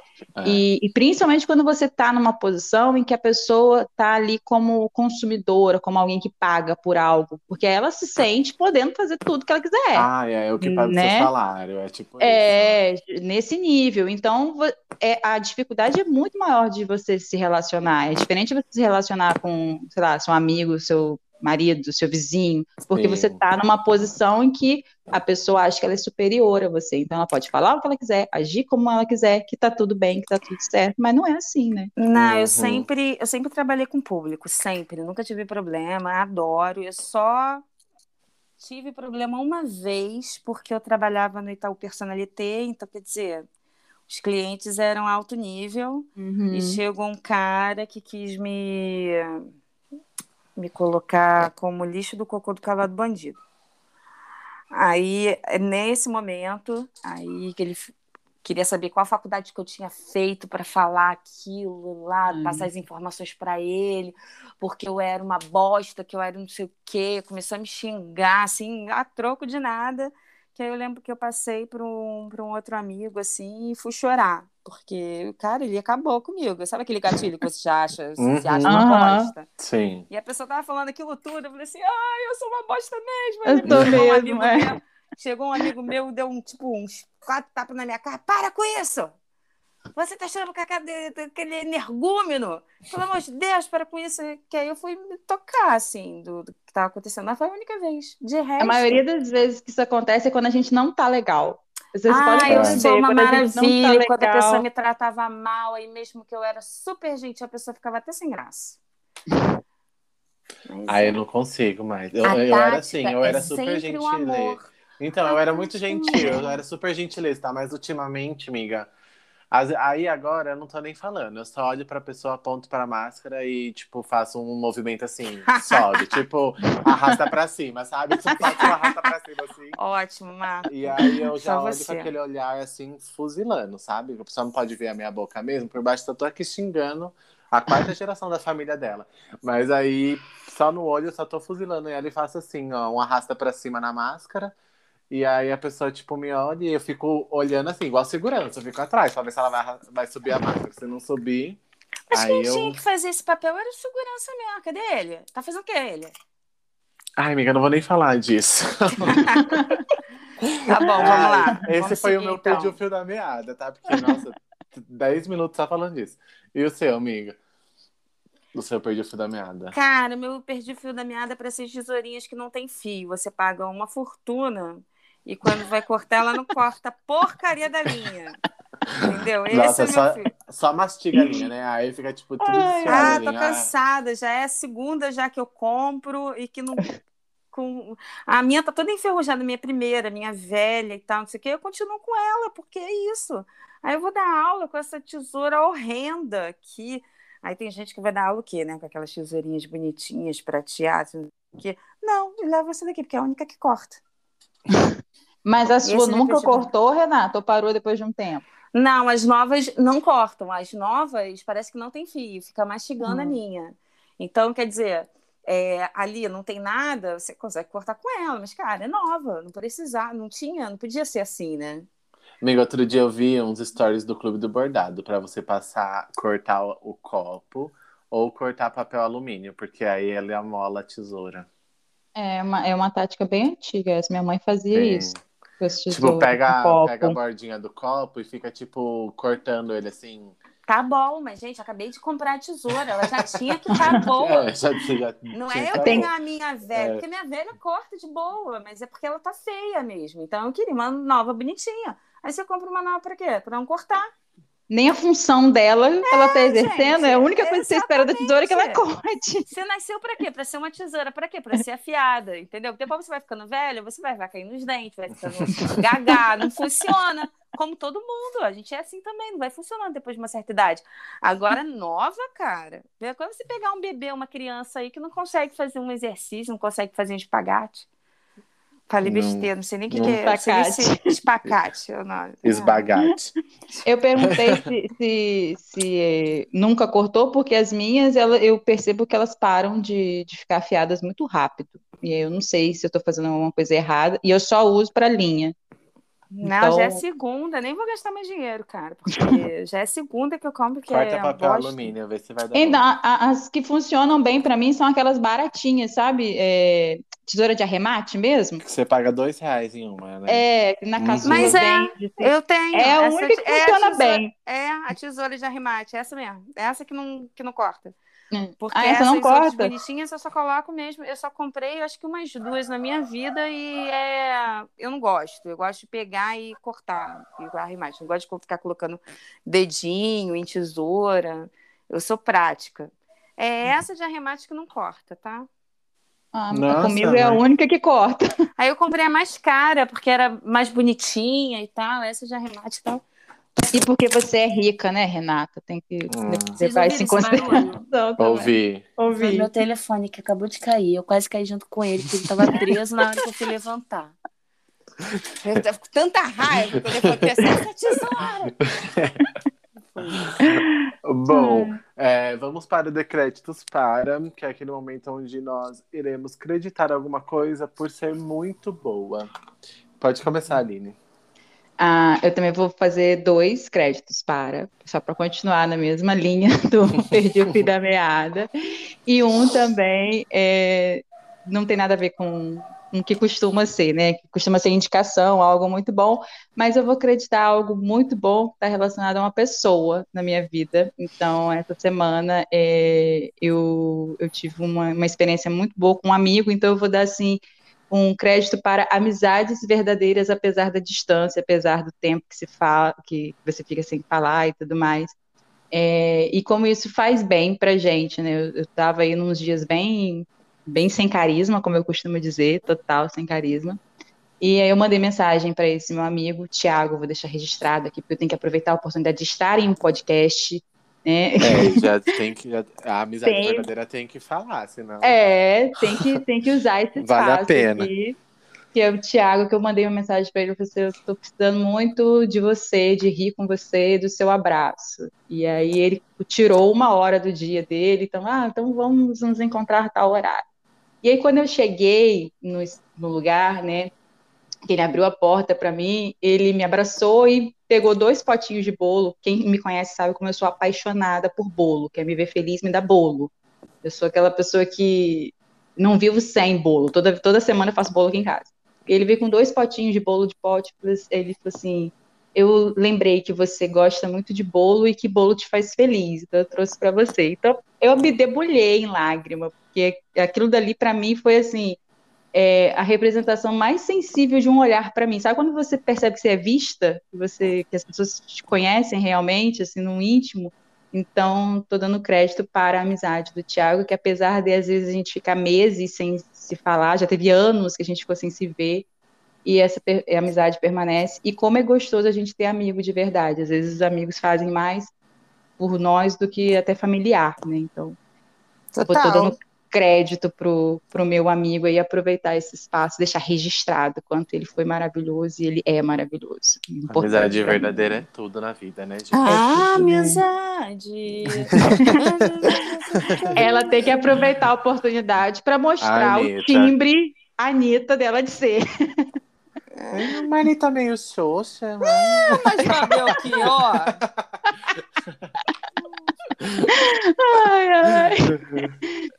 E, outro? e o outro é uma série. É, não é uma série nova, assim, é, mas eu descobri ela há pouco tempo, que é a The Marvelous Mrs. Maisel. Não sei se vocês já ouviram falar. Maravilhosa! Maravilhosa, que é da Amazon Prime. E eu tô no, na segunda temporada, tem três temporadas, e eu tô apaixonada pela série. Tô, assim, é, dá para rir, dá para ter reflexão. É, falar rapidinho da série, porque às vezes a gente, quando a gente fala assim, a pessoa se interessa, né, pelo, pelo assunto. É, a, a, a, série, ela se passa na década de 50, final da década de 50, em Nova York, e é, fala sobre a Mrs. Maisel, que é a Miriam, o nome dela, ela tem um apelido que agora me fugiu, mas o nome dela é Miriam. E ela é um, aquela típica mulher da década de 50, né? Casada, cri, foi educada para ser uma mulher casada, que cuida do marido, cuida da casa, cuida dos filhos e tudo mais. E apaixonada pelo marido, ela apoia o marido muito, e o marido tem um, uma vontade muito grande de ser humorista, né? de ser humorista de stand-up, e ela sempre ajudava ele nisso. Ela tinha um caderninho que fazia as anotações, que estimulava ele, né, dava ideias e tudo mais. E aí ela, um belo dia, ela percebeu que o texto que ele usava no na apresentação era roubado. Então contei spoiler, tá, gente? Tô falando aqui, mas contei spoiler. Que era roubado, assim, entre aspas, né? Ele usava um texto, entre aspas, não era roubado mesmo, ele usava um texto de outro humorista. E aí, quando ela viu isso, ela perguntou para ele assim: "Ah, mas fulano pegou a sua fala fulano deve ter te visto no bar tal e tá na televisão falando o seu texto. Aí ele, não, eu roubei, eu peguei dele. Ah, mas como assim? Mas pode? Ah, pode, todo mundo no começo faz isso. E aí ela ficou assim, nossa, como decepcionada. E ela, ele trai ela, né? Ela, ela acaba se divorciando dele e ela, essa, o fato dela não ter é, perdoado a traição dele e ter saído de casa, que aí ela volta para casa dos pais com dois filhos, foi muito mal visto pela sociedade, principalmente pelos pais. Então, ela, ela vai contra esses padrões né, da, da sociedade do período e como ela sempre foi muito autêntica, muito engraçada e ela ajudava o marido nesses textos, ela passa a usar dessa criatividade dela, dessa autenticidade e se apresentar. Então, ela, é, na década de 50, querendo ser uma, uma humorista de stand-up, onde no máximo que se aceitava para uma mulher era ser cantora, atriz, alguma coisa assim, nesse sentido ligado às artes de apresentação. Então, é uma Até série que ela que... morre no final. Eu não sei, eu não vi Ah. o terceiro, a terceira temporada, isso é spoiler, ela brincando, morre. Ah, gente. tá. A Lili já contou metade. A primeira, a É, segunda, a então. Renata Aí eu falei a que ela morreu pra poder. Ah, eu contei tudo. Mas, gente, vale Não, a pena, mentira. ter contado Mentira, ela não tudo. morreu, não. Mas vale a pena, porque assim, você tá- tem, tem muita reflexão sobre como o machismo é, im- imperava e ainda impera, né? Mas de uma forma Impera? diferente. Hoje não impera, mas naquela forma imperava. Ou como o machismo hoje ainda tenta conduzir algumas, algumas atitudes, algum- alguns posicionamentos da mulher, não mas naquela época. machismo. Machismo, Ah, isso aí não, foi uma não coisa que existe, o né? feminismo criou, essas feminazes sa- sabe? Mas é muito interessante. E também é uma, é uma série muito divertida, assim. Os textos dela são, né, quando ela se apresenta, a forma como ela se relaciona com, com a amiga, que também é empresária, com a mãe e tudo mais. Eu indico bastante. The Marvelous Mrs. Maisel, que está no Amazon Prime. E é isso. Arrasou. E créditos para. É, o meu Créditos Para também é uma série do Amazon Prime Video. E é uma série que ela é baseada em um filme antigo. Na verdade, não é um filme, né? Na história. A série se chama Eu Sei O Que Vocês Fizeram no Verão Passado. Um Ainda filme não muito antigo essa. da minha época. Muito Ah. antigo, da nossa época, Renata. Ai, mas eu amo. É, eu adoro série assim, de. Ela é meio suspense, tá? O filme ele é mais suspense barra terrorzinho, mas a série é mais suspense, então, tipo, é uma série que acontece nos dias atuais, né? Super geração Z. Mas é bem legal, então é uma série assim que é aquela típica série de programa de domingo para você sentar no sofá e ficar assistindo ela comendo uma pipoca. É uma série que te prende porque é, tem né, vários assassinatos aí no meio dessa história. E Ah, ninguém sabe quem é o spoiler. assassino. Ninguém Ai. merece. Se você nunca assistiu Eu Sei O Que Vocês Fizeram no Verão Passado, eu não sei o que, que você tá fazendo aqui nesse mundo. E aí, é, ninguém sabe quem é o assassino, enfim. Agora a eu já vou ver sabendo que tem disso. assassinato. Não acredito. Uhum. Ah, já contei. Inclusive, é a. Não vou falar o nome da que morreu primeiro. Mas é isso, gente. Assistem, é- assistam, é bem legal. Eu sei o que vocês fizeram no verão passado. Mas você viu, você viu o da nossa época, Marcos? Não, é séria. Ah, Não, mas sim, eu vi não o o filme, filme. também. Eu Ele vi. viu o filme. E, São e, tipo, três, né? Eu já assisti os três. e, tipo, tem, tem realmente uma, uma ligação? Então, o que Repete a acontece? história? Não, na verdade é uma história diferente, né? Porque aí acontece nos dias atuais, mas o contexto é o mesmo. Hum. É, de- do assassinato, da. Ai, eu vou contar, né? Tipo. Ah, não conta não. Já todo mundo sabe. Não conta não. Mas spoiler não, gente. Pelo amor de Deus. Não, não é spoiler, mas é que assim, a história acontece com um grupo de jovens que matam Vão uma para um verão e matam a pessoa e escondem isso, isso. e escondem esse Uhum. corpo. E aí depois começa a acontecer vários assassinatos. Já falou que tem um corpo. Uai, se, se matou, vai ter o quê? Não, às vezes pode matar e nem aparecer o corpo. E aí é, acontece isso, assim, acontece, tem esse grupo de jovens, existe esse, assa- esse assassinato no primeiro, no primeiro episódio, e aí começa a acontecer, tipo, as mortes, né, relacionadas a isso. É, só que é bem diferente, eu não sei se essa história ela é de um livro, porque não é o, fi- o filme, ele é baseado em uma, em uma história, né, então o, o filme é antigo, o da época da Renata. É, ele é baseado no. É isso eu também. Então ele é baseado num. Acho que é baseado num livro. Então, é, segundo o Wesley, que é meu companheiro e ele é especialista em filmes de terror, Uhum. ele disse que, no, é, que essa série tá um pouco mais fiel a. Aliás, o, o assassino, tá? Tipo, quem tá- o que tá acontecendo. As mortes estão acontecendo, tá muito mais fiel ao livro, a essa, a essa história aí que é contada, do que os filmes. Porque o filme eu acho, ele, é eu acho que ele é um pouco mais. um suspense um pouco mais sério. A série não é tão assim, não dá tanto medo, sabe? Você fica preso ali, mas não é uma coisa assim, tipo, ai, eu vou morrer de susto. Mas eu gostei também, é bem legal. É essa série que a gente assiste ali, tipo, de boa. Não tem nada pra fazer, quero assistir alguma coisa, então assiste isso aí. Hum. E você, Hum. Renata? O meu é uma série que tá no. Hoje é só série, né? Hoje é série, é. É. Mas é bom porque eu vou aumentar meu repertório, que ultimamente. É, então, mas nem todo mundo tem a Apple TV.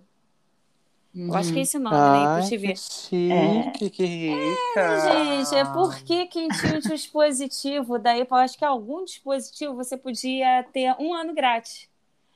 Aí eu peguei, aí depois desse um ano eu esqueci. Tô aí pagando. Tá pagando. Completamente de cancelar. Esse é o meu medo de aproveitar É. ah, um mês grátis, um ano grátis. Ah, Só acho que é baratinho, eu já até cancelei. Por que eu cancelei? Porque eu vi a melhor série da vida, tô órfã, só vou pagar de novo quando ela voltar. O nome é Ted Lusso. É uma série que é. um, Cara, tem gente que não fala que é comédia, mas é comédia, é, é leve, ela te deixa feliz, assim, no final, você, você acaba de ver, você tem tipo um quentinho no coração. É. Cara, é maravilhosa. Eu, eu- Tem gente que vai ver o primeiro, vai achar meio bobinho e tal, mas, gente, continua vendo, porque é sensacional.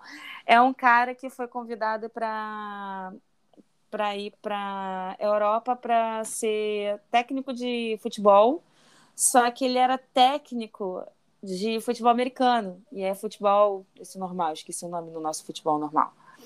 Então ele não sabe nem as regras do jogo, assim. Então é dessa de- dele nesse novo emprego, nesse novo país, com esses novos, com esse novo time, é sensacional. Eu ri de chorar, eu fiquei emocionada, é maravilhoso, gente. Não tem, para mim não tem série melhor hoje do que Ted, não é Ted Lúcia, é Ted Laço, tá? Ted Laço, eu ia te pedir para você repetir o nome. Ted Ted Laço Laço. com dois S. Ted Laço. É maravilhoso, gente, maravilhoso.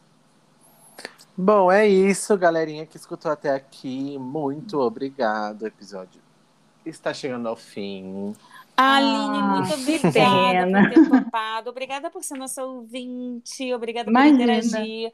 E vocês que estão ouvindo também, por favor, podem interagir com a gente. O nosso vai ter vir novidade aí no, no Instagram do podcast Papo de Bordado, vai ter mais interação. É, então, sigam a gente lá na rede social, podcast Papo de Bordado. Aqui no Spotify, clica aqui no seguir porque aí vocês vão estar contribuindo para que a gente, num futuro próximo, seja contratado pelo Spotify, entendeu? Sim, então é muito exclusivo importante que vocês Spotify. Eu quero. sigam. Então é Gente, muito importante que muito- vocês sigam. É, eu quero muito fazer esse podcast acontecer e chegar lá naquela top lista de 100. Pode ser o número 99, mas eu quero ter uma lista de podcasts interessantes do Spotify. Então, por favor, sigam a gente aqui, interajam com a gente tanto no Instagram quanto no Spotify. É muito importante que vocês sigam, que vocês escutem o episódio até o final. É, que vocês escutem de novo, que vocês compartilhem o, o episódio, o link do episódio com outras pessoas no status, enfim. Ah, e É. agradecer a todo mundo que, que, que escuta, porque a gente tá. A gente consegue ver, né? E a gente vê que está tendo muita, muita visualização, muito, Sim. muita gente chegando, muita gente ouvindo os episódios. Então, muito Uhum. obrigada. Então é isso. O sucesso desse, desse programa são vocês. Sem vocês, É. a gente não estaria aqui. Muito obrigada, gente. Começa o, aquele momento. From this moment. Bom, Aline, onde a gente te encontra? Conta aí pra gente. Ah, eu tô lá no Instagram, né, com arroba faz, com Z no final, faz de fazer. É, nem sempre vocês vão me encontrar lá todo dia, porque como eu falei, o dia que eu tô sem carisma, eu não faço muita questão de aparecer, mas de vez em quando eu tô por lá, no feed, nos stories, às vezes mais nos stories do que no feed. E é isso, por, por enquanto é só por lá mesmo que eu tô, porque já é bastante coisa, né? Já é um lugar que demanda bastante atenção da gente. E cheia das lives, né? Fala pra E- gente. É, então, é, a proposta é que de 15 em 15 dias eu tô lá no Instagram com live. É, são sempre as quartas-feiras. O horário às vezes pode variar, porque depende muito também da agenda da pessoa que eu convido, mas a maioria das vezes é sempre às 18 horas, às quartas-feiras, é, de 15 em 15 dias, com alguém para conversar, que é o quadro aí que vocês mencionaram no começo, né, onde eu levo pessoas para conversar comigo sobre assuntos diversos, bordado, empreendedorismo, arte, chorar pitanga da vida, é só para conversar mesmo, para ter alguma forma de interagir, porque de certa forma a gente se sente um pouco sozinho, né, no, no dia a dia do, do, do, do trabalhar com bordado, do empreender com bordado. A maioria do pessoal é sempre é, o eu empreendedor, que faz tudo sozinho, né? Uhum. Então, as lives são aí um espaço para para conversar e estar tá mais perto das pessoas. Então, vocês me encontram lá no Instagram, no arroba. É, aproveitar mais uma vez para agradecer o convite de vocês, foi muito bom nosso ah, momento bate-papo. A gente é, que eu, agradece. Eu gosto muito do trabalho de vocês, não só lá no, no, no perfil de cada um, mas o trabalho no podcast. Assim, é, o podcast é uma mídia que eu gosto muito de consumir. Eu consumo bastante. Eu costumo dizer que eu tenho um date por dia com um grupo de amigos que são os podcasts que eu, que eu escuto. Então, todo dia eu tenho um grupinho de amigos aí que eu tenho um date. E quando acontece tipo, sábado e domingo, eu não tenho nenhum podcast que eu assisto sábado e domingo. Eu me sinto um pouco sozinha, porque não tenho encontro, né? E eu estou me sentindo muito, muito especial de estar aqui participando de um podcast, que é algo que eu consumo tanto, eu gosto tanto de estar pertinho de mim.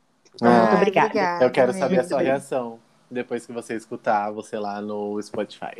Então, Ai, gente, eu tô sei como é que vai ser eu me ouvindo. É, eu tava pensando nisso, porque assim, todas as lives que eu já fiz, eu não faço questão de assistir depois. Eu, eu deixo salvo, porque eu sei que tem gente que pode assistir só depois, né? Eu sou sempre essa pessoa que eu nunca consigo pegar as lives na hora, eu assisto as gravações depois. Uhum. Então eu deixo gravada lá, deixo salvo, mas nem me atrevo a assistir, porque eu tenho certeza que eu vou ficar apontando para cada coisa, assim, as caretas que eu faço, e aí é o jeito que eu falei, eu vou, eu vou ficar apontando um monte. Então eu estou pensando, será que eu escuto o podcast de vocês ou deixo rodar no ah. som bem baixinho só para poder ter ali o contabilizar que eu ouvi, mas não me ouvir mesmo. Estou aqui pensando o que eu vou fazer, mas com certeza nem que seja botar no som bem baixinho, ou senão plugo o fone e deixo rolar o podcast para poder valer a, a minha audiência ali pro, não, pro podcast. Não, amiga, mas você porque vai a minha gostar. voz é um bálsamo para sua vida.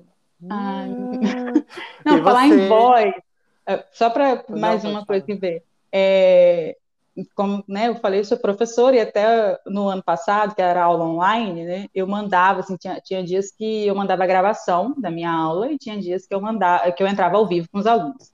E aí, um dia que eu entrei ao vivo, eu falei assim, gente, a gravação ficou legal e tal. E aí um aluno falou assim, professora, a sua voz é tão calma que mesmo é, sabendo que é gravada e que eu posso assistir depois, eu acordo, é, ligo a sua aula, conecto na sua aula e continuo deitado e pego no sono de novo. Aí eu falei, você está dizendo que a minha voz te dá sono? Ele, é, a sua, a, a, sua voz me dá sono. Eu falei, eu vou aceitar isso como um elogio, não vou aceitar. Recebe.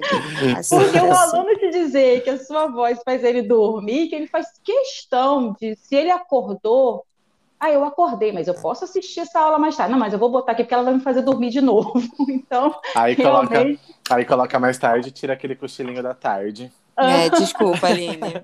Ai, Senhor. É, desculpa, mas você faz seus alunos dormirem. Dormirem, olha só. Que desinteressante que eu sou. E você, musa master desse podcast? Ah, roubei sua fala. Vocês encontram no Acordei Bordando. É, às vezes eu apareço por lá também. Agora eu tô tentando aparecer todos os dias cantando uma musiquinha, porque sei que vocês gostam, entendeu? Então é isso aí, a minha animação matinal. Eu amei é. o seu filho hoje dublando você cantando e ele só mexendo na boca. Mexendo na boca, né? É porque eu ligo a câmera. Cara, eu tô ultimamente assim, eu tô muito mais animada do que ele. quando eu levo pra escola, eu tô assim, quem quer ir pra escola, levanta a mão! Parece aquelas animadoras de torcida, sabe? Ai, meu Deus. Eu vou pro, pra escola agora todos os dias assim. Mas é isso. Ai, você, maravilhoso! Você, onde a gente te encontra? Vocês me encontram lá na Bastidor Cósmico. É, estou por lá ainda, dividindo esse meu tempo de CLT mais bastidor cósmico, mas tá acontecendo, tá, gente? Não desistam de mim. Mesma coisa aqui no podcast, tá acontecendo. A gente tá aí com algumas. É, alguns atrasos aí, umas semanas que a gente não, não bate de conversar e a Renata, mas tá dando tudo certo. Então, vocês me encontram lá no Bastidor Cósmico, sigam a gente aqui no Spotify e também lá no Instagram, podcast Papo de Bordado, para vocês ficarem é, por dentro de tudo que a gente postar lá sobre o episódio. E também porque a Renata tem uma coisinha nova lá, que ela falou que vai fazer e tal. Então vocês vão lá cobrar ela, né, naquele Instagram. É, gente, cobre, porque eu sou daquelas, né? Vou fazer um negócio, aí alguém tem que empurrar, senão não sai, não. Então. Tem que trabalhar com prazo. Ai, é. a gente só tem ideia, né? Mas conseguir colocar é o que dá. Isso aqui fica difícil. Mas é isso, vai acontecer. Mas vai dar certo. Vai vem, aí, vem aí, vem aí. Vem aí. Será que vem? Fiquem ligados, vem aí. Um Bom, beijo, gente, muito obrigado. Obrigada, um beijo para todo mundo Aline. que assistiu até aqui. Obrigado, beijo. Aline. Eu que beijo, agradeço. Beijo. Beijo. Beijo. Tchau, tchau. Tchau. Tchau.